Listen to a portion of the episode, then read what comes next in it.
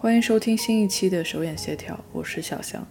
在手眼协调这档播客里，我想和你分享，想和你共同庆祝这些我发现的美好的故事和感受。希望我们可以通过音频产生连接。在正式的内容前，我想先介绍几句你在手眼协调的主页里会看见的第二期内容，标题叫 A Log，A L O G。我觉得我需要介绍一下这是什么东西，但是放在 A Log 里面介绍就没那么酷了，就只能今天介绍。A log 是 audio 和 blog 这两个单词的组合，就像大家很熟悉的 vlog 一样，是以音频的形式记录生活片段。我会在我想要记录的时候对着手机说话，所以它就像是在从我的生活里随机抽出一些被切得很薄很薄的片，没有什么可以编辑的余地，就是直接的连在一起。我没有想到的是，对于这些一两个月前或者两三个月前录制的几十秒到一两分钟不等的片段，其中的一些我记忆犹新，但是另外的一些我会感到完全的陌生，一点印象也没有。很难说我到底是在按照什么标准储存我的记忆，但这就是它有意思的地方。如果你是被它奇怪的标题劝阻而没有点开的朋友，也许你可以尝试一下 A Log，你应该收听一下 A Log。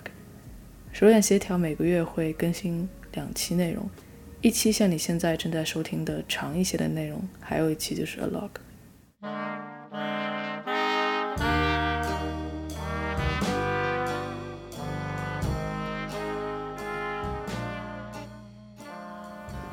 在这期 A Log 的后半段，你会听到我在波士顿。我在波士顿度过了一个月的圣诞假期。对我来说，在一个有朋友的陌生城市建立自己的生活，会比完全独自一个人在陌生的城市建立生活要难。因为我所最熟悉的和自己的相处，会被不断的因为跟朋友的接触而被打断，再重来，打断，再重来。所以在两个星期后，我依然没有找到让自己舒服的节奏。有一天傍晚，时间上说是傍晚五六点的样子，但天色看起来已经黑得像半夜了。我坐在一个河岸边的图书馆里看书。我从下午两三点就坐在这儿，逐渐的看着自己的身体、自己的脸在玻璃上变得清晰起来。我对面的绿色的沙发。也因为在玻璃里的倒影，从三个沙发变成六个沙发，连成很长的一排，伸到室外的草地上。我不知道该怎么处理在那个当下我感受到的这份孤独，主要是不知道该不该允许自己期盼某一天的到来。在这个某一天里，我想象会发生只属于我和波士顿这座城市的奇遇。这天来的很晚，但他还是来了。离我住的 Airbnb 最近的公交车站很奇怪，虽然在地图上显示它有，但在那个小小的路口确实没有一个公交站牌，导致每次公交车真的停在我面前的时候，我都会觉得这是一种恩赐。那天我再一次得到了公交车司机的恩赐，我坐车去了一家离我住的地方三站远的咖啡店。它的菜单是用马克笔写在一块大的玻璃板上，会让人觉得亲切，但不是最优美的那种字迹。我很好奇，店员会在每天开门前擦掉，重新手写一遍吗？如果是这样的话，我相信久而久之，它的字迹会变得好看一点。店里唯一空着的那张桌子上，掉满了上一个顾客留下的可颂的碎渣。我用餐巾纸很小心地把它们聚在一起，想一把抓起来，不想弄到地上，但好像意外地从这堆可颂的碎片里挤出了很多油。为了确保我的袖子等会儿不会蹭到油上面，我用咖啡杯的小碟子盖住了这块油，并且祈祷今天晚上店员在刷小碟子的时候一定要记得刷它的底部哦，因为我刷碗的时候并不是每次都会这么做。波士顿连续几天刮风下雨，这是这一周里第一个适合出门的日子。从咖啡馆的窗前走过的路人，哪怕是穿着很深色的厚重的外套，也有一种明媚的状态和表情。他们手里牵着的小狗，往往会比他们明媚的更加明显一些。尤其是在小狗快乐的时候，它们跑起来会像一只章鱼一样，每只脚都是向外打开，并且脚尖向上翘的。在我看向窗外的过程中，已经有一位头发卷卷的年轻的男生坐在了我的对面。我也许在下意识里已经向他点了头，同意和他共享这张桌子吧，因为他看起来是会有礼貌的提问的人。但我不记得。他开始在笔记本上写字，这提醒了我，我也拿出我随身带的本子。当我们都低着头写字，但又时不时抬眼停顿思考的时候，这让我可以更好的打量他。他的本子薄薄的，和他的摇粒绒长袖的袖口一样，都是墨绿色。但我并不知道他除了袖口以外的地方衣服是什么颜色，因为我们低头的角度只允许我看到这儿。如果我再往上看，他就会觉得我在对他翻白眼了。我在本子上记录着我观察的他，我们在一样的速度写字。他是左撇子，这让我们拿着笔的手像是镜像的画面，同样的速度，同样的方向。如果他的笔不停，那我也不想停下来。很可惜，店里的其他人并没有注意到，此刻正发生在这张靠窗的桌子上有两股。和谐的书写的韵律。他不写字的那只手，嗯，右手压着笔记本的壳。这是那个本子的最后一页了，也就是说他要写完了。我突然很想知道这是一本关于什么的笔记本，以及他今天出门前就知道自己会在今天写完它吗？他有没有想过写完了要怎么办？这种好奇是因为我开启过太多的本子，但真正。写到最后一页，写完的又太少，这应该是我第一次近距离见证一本纸张被写完的机会吧。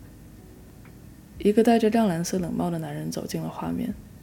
我的桌子在玻璃窗前，玻璃窗上有黑色的沿条，就像已经切割好的取景框一样，一大格一大格。这个男人前方十米有一家还没有开业的犹太人开的小酒馆。招牌的字体很简洁，有一个小旗子形状的 logo。我觉得他帽子的亮蓝色走过这堵小酒馆的白墙一定会非常好看，所以把手机的镜头准备好，等他走进我的画面。他过去的这十米中间会被玻璃上的边框挡住一两秒，他也许可能在那里会往左转进一个小巷子的巷口，或者拉开正好停在那里的一辆车的车门上车。我很紧张地等待这一两秒过去，还好他没有，他如我所愿地走进了我的画面，我拍到了那张照片。这时候桌子突然动了一下，是坐在我对面的男生站起来要去接杯水，我赶紧低头看他的本子，他已经把它合上了。我正好看见他的封底，因为被压了太久，在合上之后还是会缓慢弹起来的瞬间。看来这一页他写的蛮久的，在我刚才。专心的希望那个男人不要拐弯进入小巷子的过程中，回到座位上，他打开书包拉链，我以为他要收拾东西走了，但他却从包里拿出一本新的笔记本，和刚才那本墨绿色的是一个系列，这本是酒红色的。在他拆塑料封皮的时候，我实在忍不住和他搭话了，我说你：“Please tell me 你的，你写完一本东西的时候是什么感觉？还有你用的笔记本是？”是什么牌子的？你的这两本的颜色我都非常喜欢。他说这是一个生产和纸的日本工厂和一家台湾文具店的合作的系列，系列的名字叫 Takumi，是日语里匠人的意思，写起来手感很好。他还让我摸了一下，他给我看了封面上写的匠人的匠字，觉得我可能要拍张照片记一下这个牌子，但其实我已经在我的本子上。记下了他封面的样子，因为我不知道我们之间会不会有这个对话，所以刚才瞄到这个字的时候，已经顺手写了下来。他也问我：“你用的本子是什么？”我说：“这是我上个夏天去西雅图旅行的时候买的，也是一个日本的文具品牌。它的尺寸很小，两侧都是硬的纸板，这样我可以放进外套的口袋里，在任何情况下书写。我也只有在旅行的时候才会带着它，用它记些东西。它的后面有几个夹层，我可以放我喜欢的店的名片或者收据。”他说：“我也想要这样的本子，但我是左撇子，这种有螺线圈的本子我写起来会很难受，所以我只能买薄薄的瓶装的本子。”我们还聊了各自用的笔，但我没有问他在本子上写的是什么。在我们聊天的过程中，我突然特别确信，在今天接下来的时间里，一定会有精彩的事情发生在我的周围，这是一种感觉。所以我很迫切地离开了那家咖啡店，虽然并不知道这个精彩的故事会发生在哪里。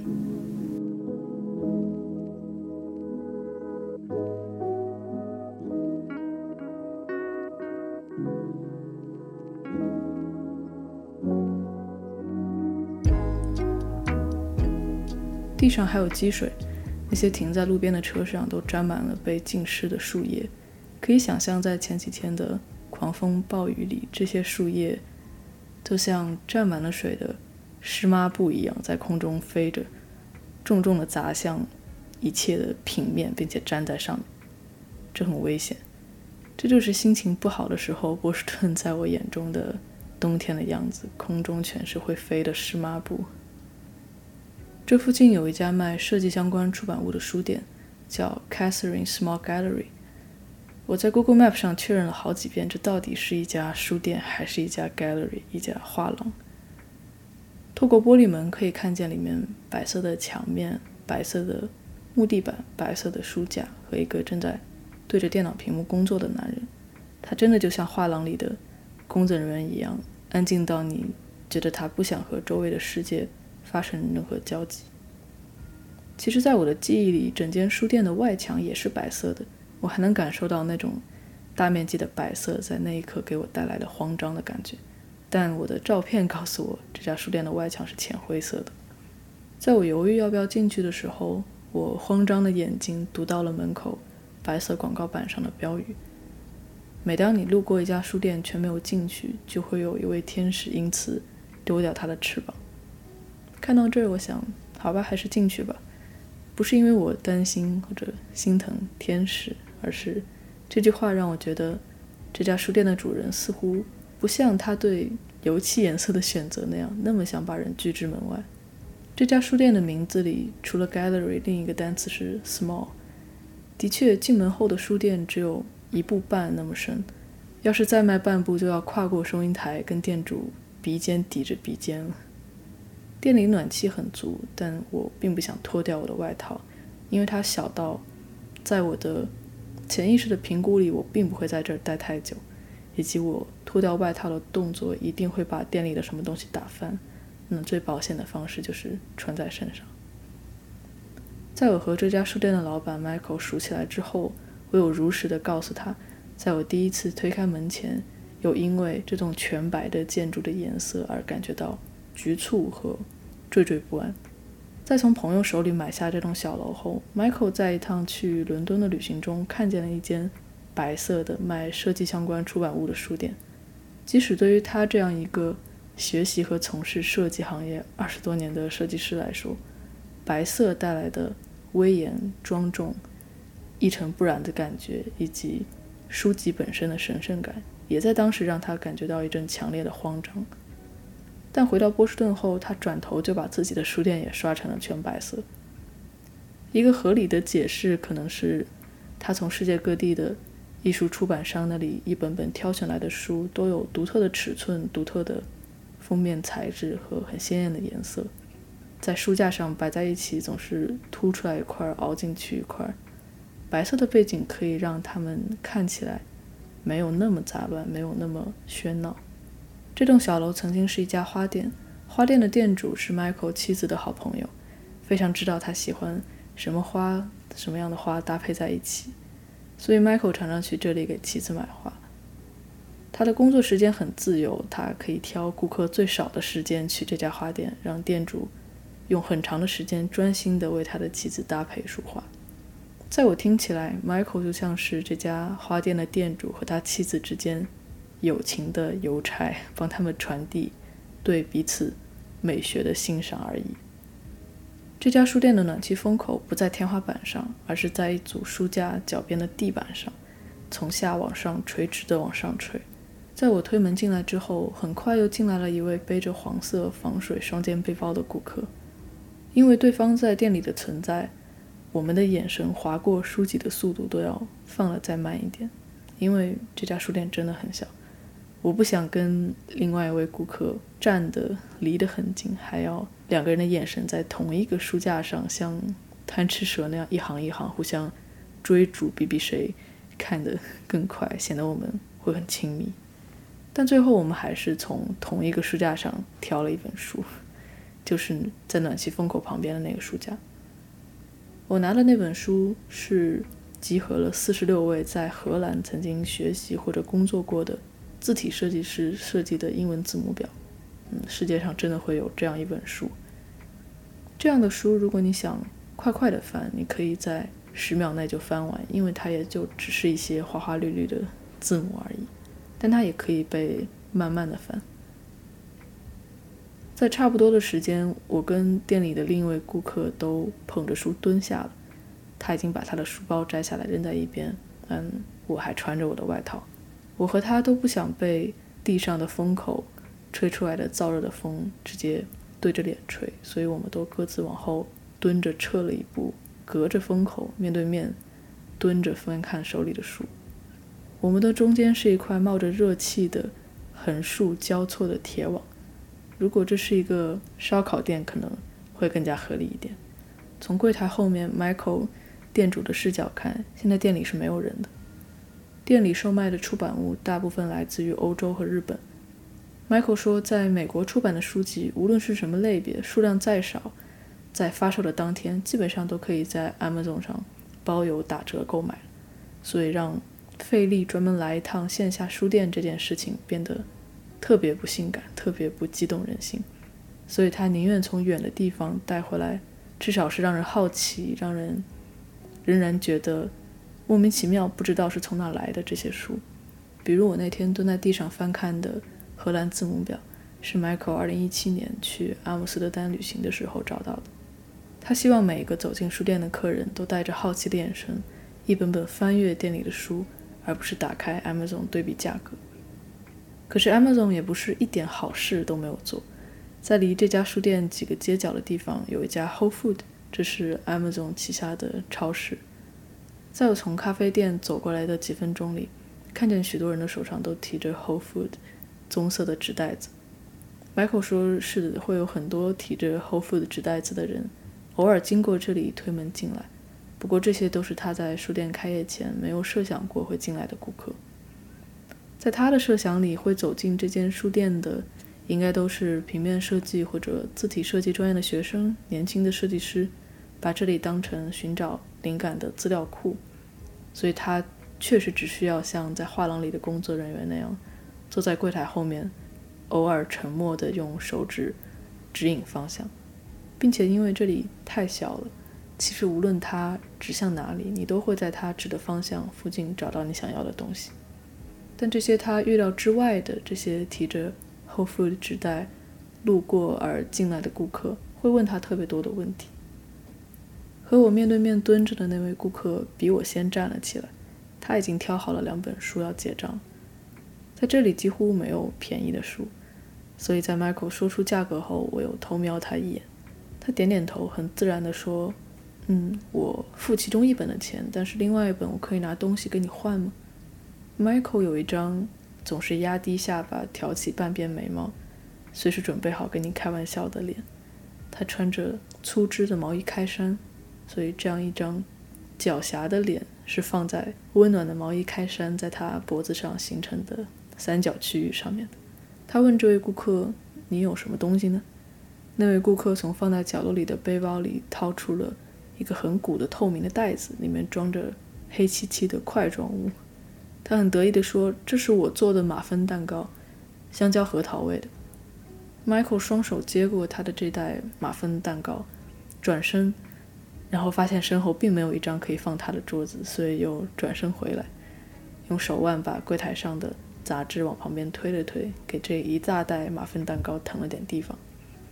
与此同时，那位顾客已经刷完卡，夹着两本书，把应该减轻了很多重量的书包往肩膀上一甩，推开门走了。我是下意识地举起手机，对着柜台上的蛋糕拍了张照片。而 Michael 的反应让我怀疑，我是不是不小心开了闪光灯，晃到他的眼睛了。他张着嘴，却又没有再说什么，只是伸出一只手，做出一个往下压的动作，要把这里的事态压一压，要把他自己的心态压一压。过了几秒之后，他对我说：“这张照片你最好先别发。我平常不是这样的人，我一般不跟人以物换物的。”就好像我但凡把这张照片发出去，明天他的书店的门口就会排满抱着自己种的蘑菇、自己熬的蔓越莓酱、自己宰的猪肉的人，要用这些东西换他的书。这个装蛋糕的袋子上的结打得很死，Michael 抠了半天才把它抠开，香蕉核桃的味道瞬间在店里散开了。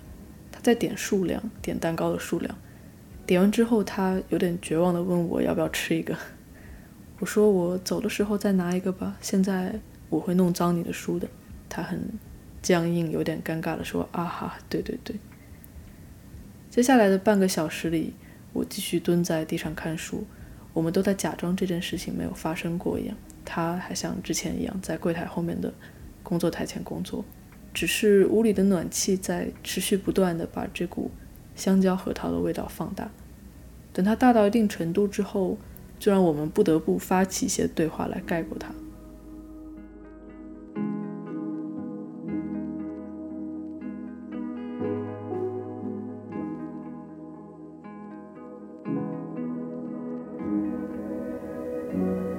他主动聊了一些关于自己的事情，因为我觉得很不公平。我现在已经知晓了他人生中这么重大、这么离奇的一个事件，可是他对我还一无所知。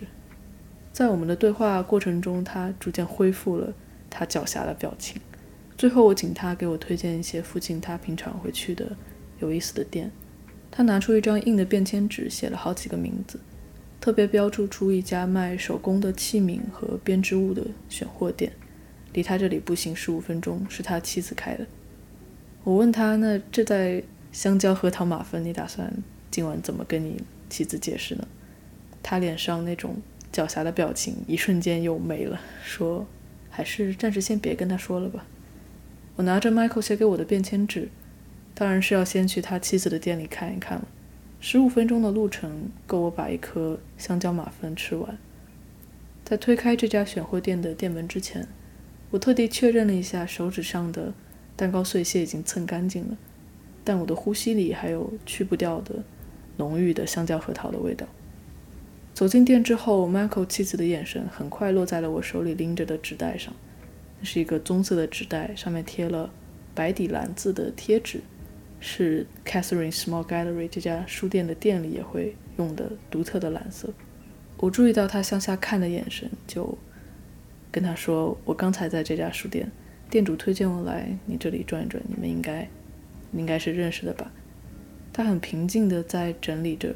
柜台上一束紫色的干花，几乎没有什么波澜地回答我：“Yes, I I know him very well。”我用刚才捏蛋糕的两根手指拿起了一个手工烧制的小碟子，小碟子的质地很粗糙，粗糙的质地一般比较稀有。我想到了在咖啡店，我用放咖啡杯的小碟子去遮住了桌子上面可颂的碎屑，所以今天我在这片区域里。已经给两个小碟子带来了香香的油脂。自从我和他产生了这一小句对话之后，我开始觉得我在店里的每一步就像是在冰面上滑行。我画着弧线从 Michael 和他妻子的婚姻关系里面掠过，因为我为他保守了他的秘密。大概在一个半月之后，我跟 Michael 有一次视频采访。他说他一个人躲在店里吃了两天之后，还是把剩下的五六个马芬带回家了。他也注意到香蕉核桃的味道在口腔里是非常难以消退的。他特地找了一个最轻松的时机，在晚饭后跟妻子分享：“哎，今天有一位顾客竟然想用十几个马芬蛋糕来抹个零头，哎，跟我换本书。”说完这句话，他立刻收到了他妻子传来的一个带刀的眼神。我问 Michael：“ 你之前认识他吗？那个做马芬蛋糕的顾客？”他说不认识，那是他第一次见他，之后他也再也没有来过。我说那天之后，我总是不断的想起这个故事，这个场景。虽然那个顾客明显他是一个有点奇怪的人，但我觉得他也不会在每一家店里都拿出一袋蛋糕，想要跟店主交换什么商品的吧。Michael 听我这么说，停顿了一下，说：“那如果是因为我说的哪句话，或者我做的某件事，让他觉得在我这儿是可以这么做的，我以后一定改。” Catherine Small Gallery，Small 跟 Gallery 都很明显了。那 Catherine 这个词呢？Catherine 是 Michael 养了十五年的一只狗狗。在采访里，他告诉我，它是一只中型犬，很可爱。但 Michael 没有告诉我的是，Catherine 在零九年的时候就已经离开了。我在 Michael 的个人作品网站里看到了他写给 Catherine 的一段讣告。Catherine 有一种与生俱来的艺术天赋和对是非的判断。她喜欢散步、休息、坐着拍照片和吃面包。不知道 Catherine 有没有吃过香蕉核桃味的面包？如果她那天还在店里的话，她一定会吃到的。在那一天过后，我在波士顿的每一分钟都觉得非常自在，因为我在这里。拥有了，创造了这样的一天，我好为自己感到骄傲。任何波士顿本地居民可以有权享受的折扣，比如说我去上了一节 CrossFit 的健身训练的体验课，本地居民可以第一节课免费。我觉得我只要说出这段故事，我也应该有权获得使用这个折扣的资格吧。在和 Michael 的对话里，他提到了一件。我非常想在这里分享的事情。从这间书店开业以来，有很多喜欢它的人会经常询问有没有在这里工作的机会，比如设计店里的陈列或者设计相关的书籍的海报。Michael 会给每一个人回很长的邮件，解释自己为什么没有招人的计划，同时会附赠一份提供类似岗位的其他书店的名单。Michael 说：“你会很震惊。”绝大多数的人在收到这些之后都不会说一句谢谢，绝大多数人都不会再有回应了。而少数几个对他说了谢谢的人，Michael 在书店以外的其他场合都有邀请他们进行其他形式的合作。It is remarkable how often people don't say thank you. I will often get um, inquiries about from people who want to work here, usually as a designer and I will write them very long emails or I try to be thoughtful and like it's not going to work but this is the here are some places that I think might be a good fit and they almost never write Thank, back thank you wow but the few times that people have responded they ended up working here it's like a really good test like if you're not going to respond um, or say thank you um, then you're out it's such an easy thing to do，这确实是一句应该被更常常挂在嘴边的话。我想谢谢在第一期手眼协调音频节目里留言或者通过其他平台给我反馈的朋友。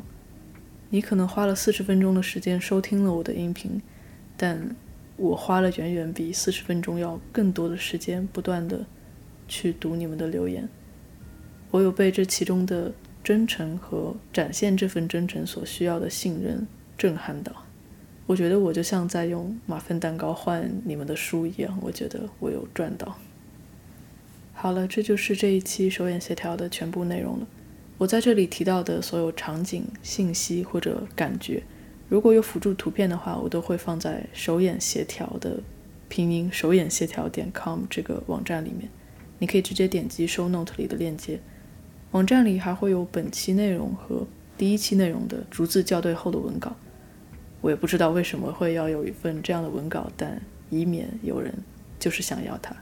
如果这期音频有让你想到自己的什么可以分享的故事我也很想很想在留言区看见你的分享。很高兴认识你希望我们可以通过音频产生连接。我们下期再见拜拜。